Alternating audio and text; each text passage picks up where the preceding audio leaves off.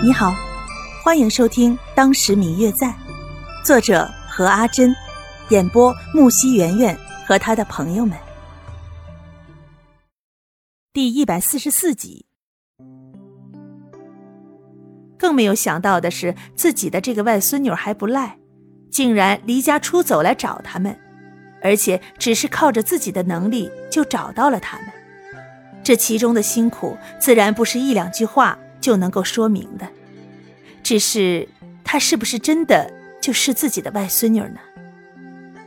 好一会儿了，两个人又在房间里说起自己的外孙女在外如此的流浪，一定吃了不少的苦，心里不禁伤心起来。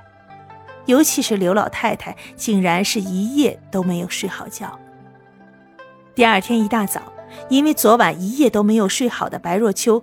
便被自己的表妹刘芷兰给吵醒了，听见有人在叫自己的名字的时候，正在睡梦中的白若秋气得不打一处来，正准备发作，却突然想起自己并不是住在与方玉楠一处的那个小宅里，立马就清醒了。听着外面似乎是刘芷兰，也就是自己的表妹叫自己的声音，不禁笑了起来。终于，终于。昨晚一直在心中疑惑的那种不真实的感觉，终于现在消失不见了。这所有的一切，都不是梦，而是真实的。白若秋立马跳下床来，请刘芷兰在自己的房间里坐着，自己则在下人的帮助下，很快的梳洗打扮好了。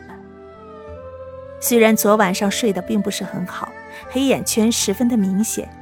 但是因为心里实在是太高兴了，所以精神十分的饱满，看得刘芷兰都笑他。姐姐，你的心情很不错嘛。嗯。白若秋理理裙子，很久没有穿如此长、如此淑女的裙子了，一时间有些不太适应。我终于找到了亲人，当然很高兴。好妹妹，我们以后就是姐妹了。说着，白若秋走到刘芷兰的身边，拉着她的手说道，神情十分的认真。那太好了，姐姐，你都不知道我从小就有多么想要一个姐姐。可是注定我只有一个哥哥，从小就爱欺负我。虽然现在有了一个嫂嫂在家，可是她整天忙着帮母亲打理家事，根本就没有时间和我一起玩儿。不过现在好了，姐姐来了以后，我便有了姐姐了。他们两个人手拉着手，显得十分的高兴。一个是欢喜自己有了家人，有了亲人；一个是欢喜自己有了姐妹，有了说话的人。两个人在一起闲谈了一会儿，刘芷兰便拉着白若秋去拜见自己的祖母。白若秋也十分想要去看看自己的外祖父母。便两个人一起结伴去了。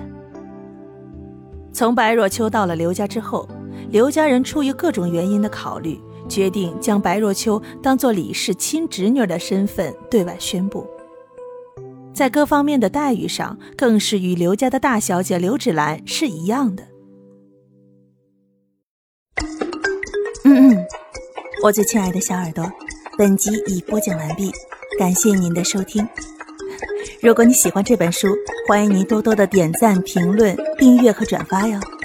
当然，也可以在评论区留言，我会在评论区与大家交流互动的。喜欢这本书就给他点个赞吧，你的点赞和评论是我们创作最大的动力。感谢您的收听。